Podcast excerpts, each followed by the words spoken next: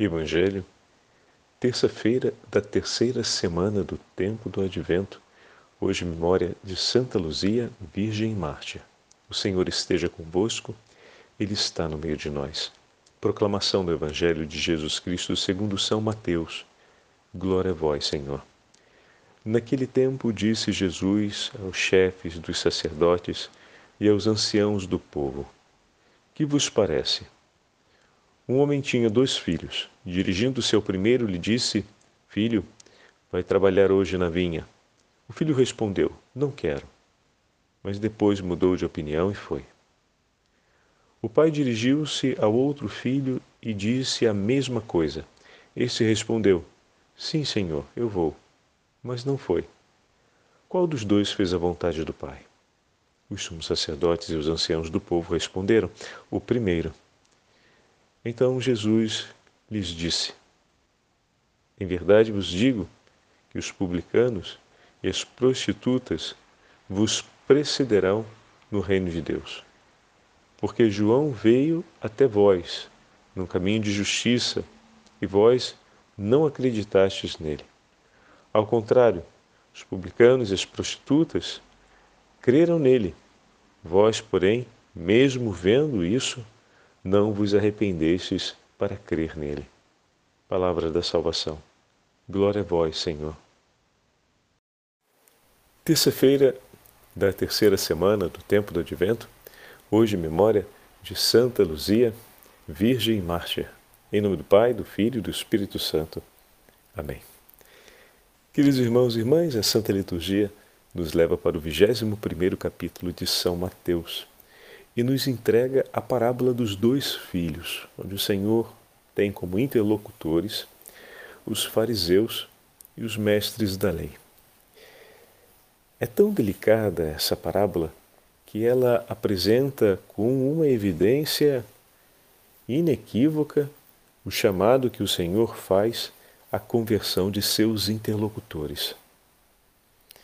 Ao colocar a história dos dois filhos, na qual todos nós de alguma forma nos identificamos, ou porque já assistimos essa cena, ou porque já fomos parte dela no relacionamento com os nossos pais ou com alguém que nos pedia algo, todos nós conseguimos entender com muita clareza aquilo que o Senhor diz.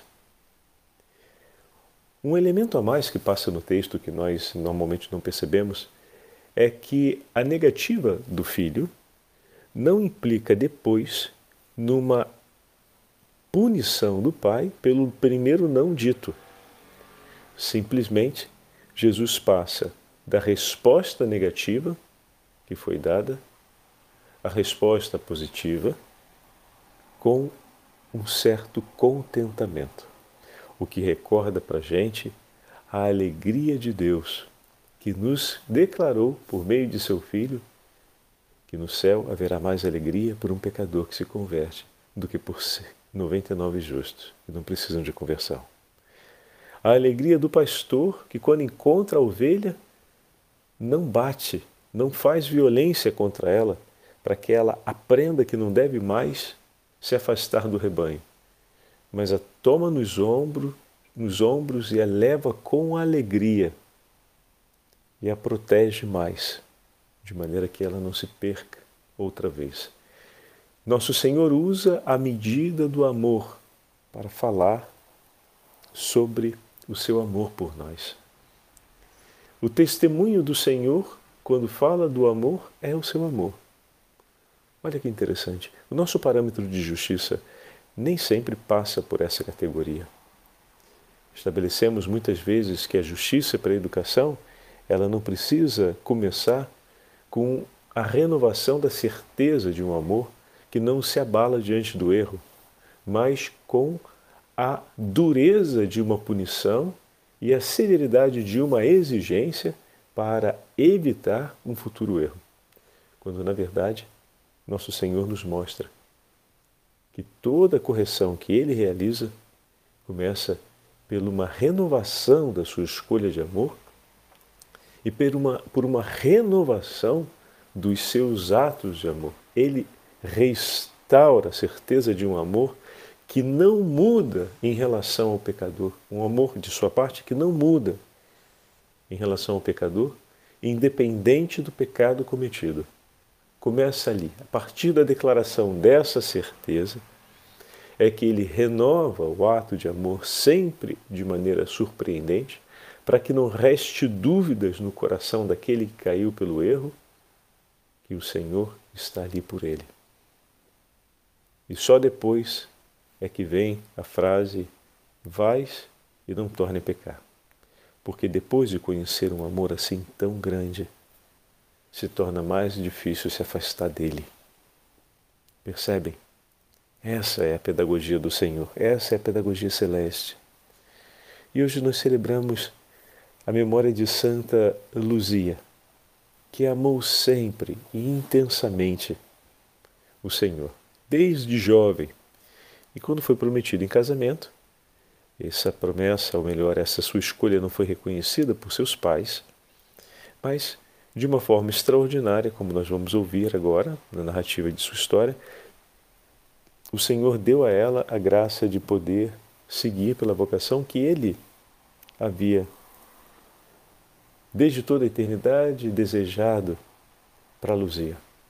Mas, eis que no meio da estrada, se levantaram aqueles que foram seus perseguidores. e dessa forma impuseram a ela um sofrimento que terminou com a sua entrega, com o seu encontro definitivo com o Senhor.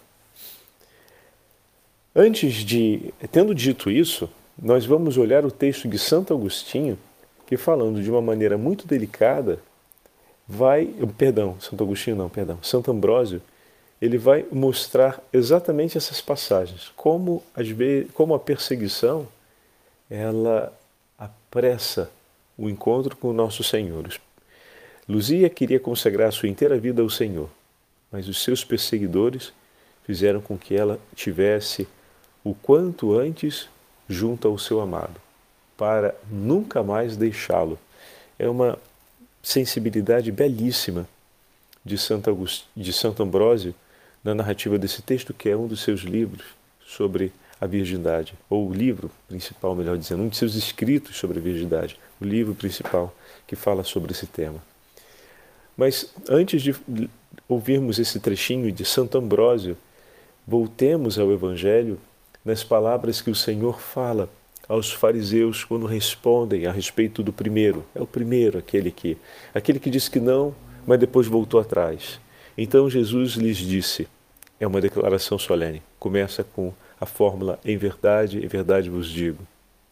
Os publicanos e as prostitutas estão vos precedendo no reino de Deus. A gente até aqui já entendeu, né? Porque é, é a realidade que ouvimos a respeito deles e que temos os testemunhos no Evangelho. E daí ele continua: Pois João veio a vós. Olha que bonito.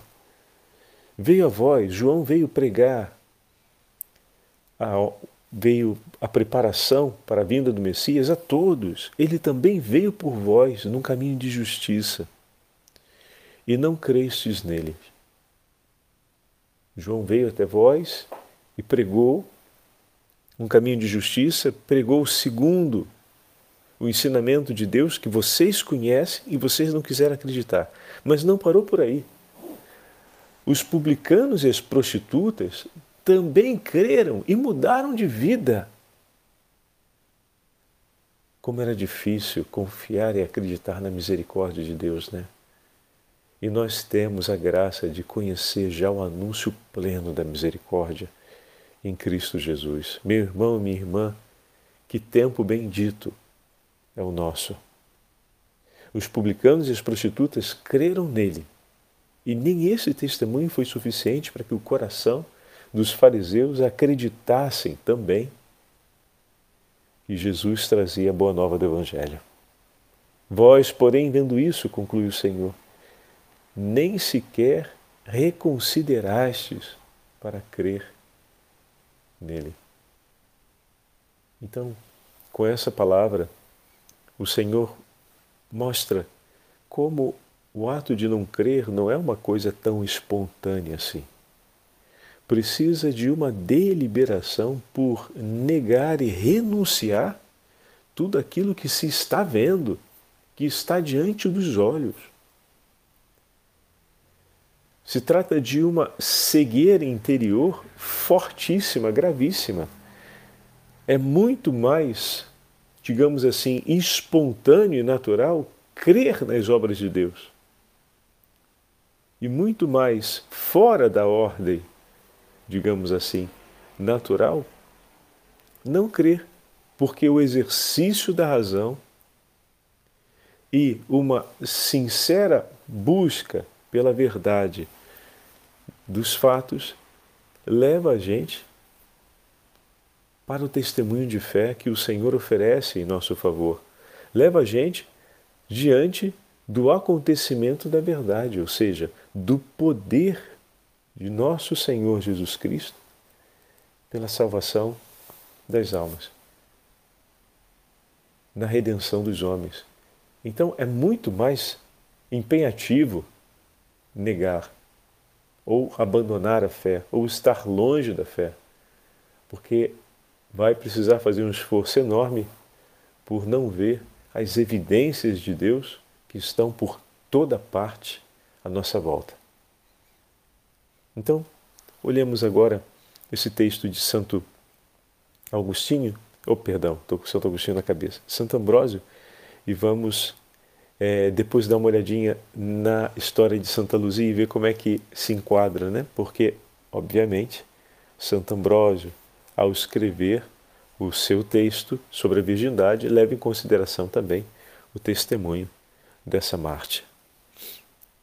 Tu, uma dentre o povo, uma da plebe, sem dúvida, uma das virgens, que com o esplendor da alma iluminas a graça do teu corpo, e por isso és uma imagem fiel da Igreja, em teu leito durante a noite, medita sempre em Cristo e aguarda a sua chegada a todo momento. Eis que o Cristo deseja deseja de ti, eis porque te escolheu ele entra, já que a porta está aberta. Não pode faltar, pois prometeu que viria. Abrace então aquele que procuravas. Aproxima-te dele e serás iluminada. Segura-o em suas mãos, retém-o junto ao seu peito. Roga-lhe que não parta logo, suplica-lhe então que não se afaste de ti porque o Verbo de Deus corre, mas se deixa reter quando encontra o amor. Que tua alma vá encontrá-lo em Sua palavra. Segue atentamente a doutrina celeste, porque ele passa depressa. Que diz a esposa no livro do Cântico dos Cânticos? Procurei-o e não o encontrei, chamei-o e não respondeu. Se partiu tão depressa aquele que chamastes, a quem suplicaste e a quem abristes a porta, não julgues ter-lhe desagradado. Muitas vezes ele permite que sejamos postos à prova para que se intensifique a força do amor em nós. Afinal, o que disse no Evangelho às multidões que lhe pediam para não se afastar? Eu devo anunciar a palavra de Deus também em outras cidades, porque para isso é que fui enviado.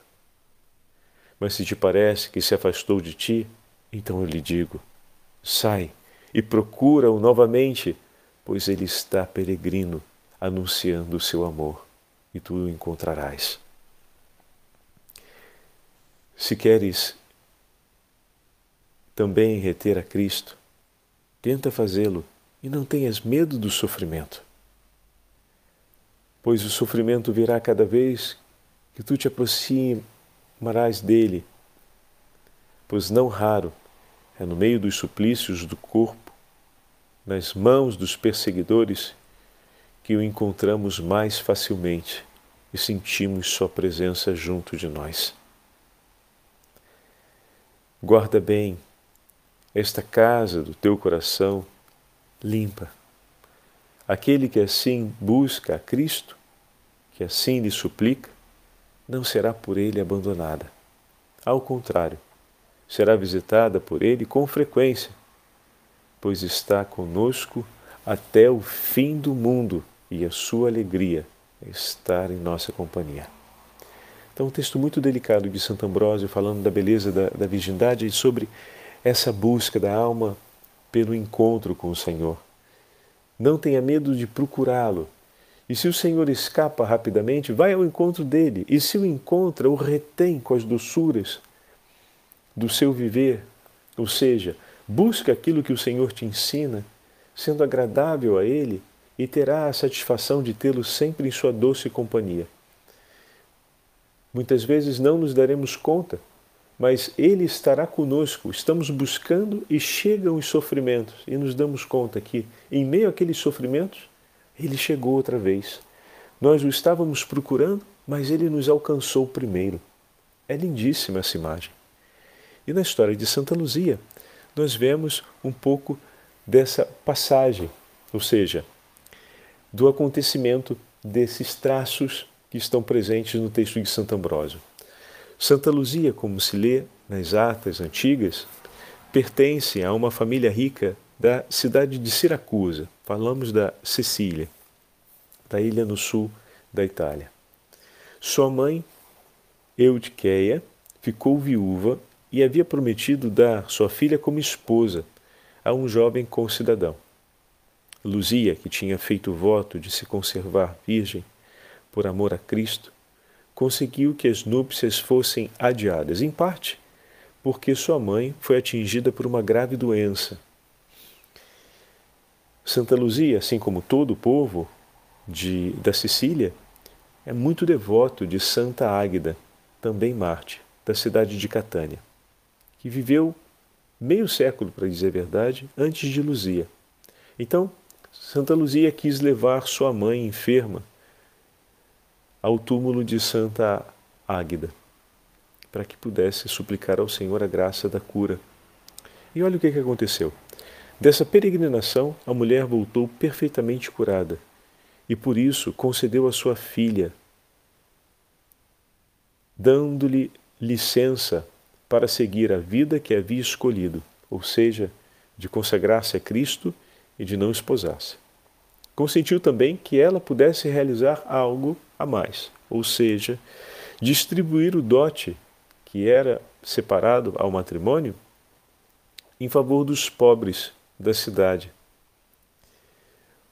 O noivo, sabendo disso, que fora rejeitado por Luzia e que o dote tinha sido distribuído aos pobres, vai até o procônsul e a denuncia como sendo cristã ameaçada de ser exposta ao prostíbulo para que terminasse se tornando uma prostituta ou se contaminando com as doenças, Luzia deu ao procônsul uma resposta muito sábia. O corpo pode até contaminar-se, mas a alma só se contamina se consente. O procônsul quis então passar a uma ameaça mais grave, tendo em vista que aquela não trazia temor ao seu coração. Mas o corpo de Santa Luzia ficou tão pesado que não conseguiram removê-la para lugar algum, fosse para cumprir o que ele havia dito de levá-la ao prostíbulo e entregá-la às prostitutas, ou mesmo de submetê-la a tormentos. Dez homens tentavam e não conseguiam movê-la do lugar em que estava. Então, após suplícios que foram infligidos contra ela ali mesmo, finalmente um golpe de espada pôs fim a uma longa série de sofrimentos. Mas, mesmo a morrer e durante suas dores, a jovem continuou a exortar os fiéis a antepor os deveres para com Deus, aqueles para com as criaturas, até que o companheiro de fé que fazia um círculo à sua volta, selaram o seu comovente testemunho com a palavra Amém. Então, enquanto acontecia esse tormento, esse, digamos, quase um linchamento, mas não era a população que linchava, eram aqueles que foram determinados pelo procônsul, que já como ela não poderia ser removida daquele lugar em que estava, eles começaram a flagelá-la ali mesmo, né? E outros vieram a acudi-la e seus companheiros cristãos que estavam ali em volta viam toda aquela cena e, e acompanhavam de perto com as suas orações, mas não podiam praticamente intervir. E enquanto acontecia tudo isso, Santa Luzia louvava o Senhor e exortava a perseverança na fé a todos aqueles que estavam ali. E quando então vem o golpe de espada que põe fim à sua vida, eles declaram Amém. Testemunham-lhe a antiga devoção que se difundiu rapidamente não apenas no Ocidente, mas em todo o Oriente.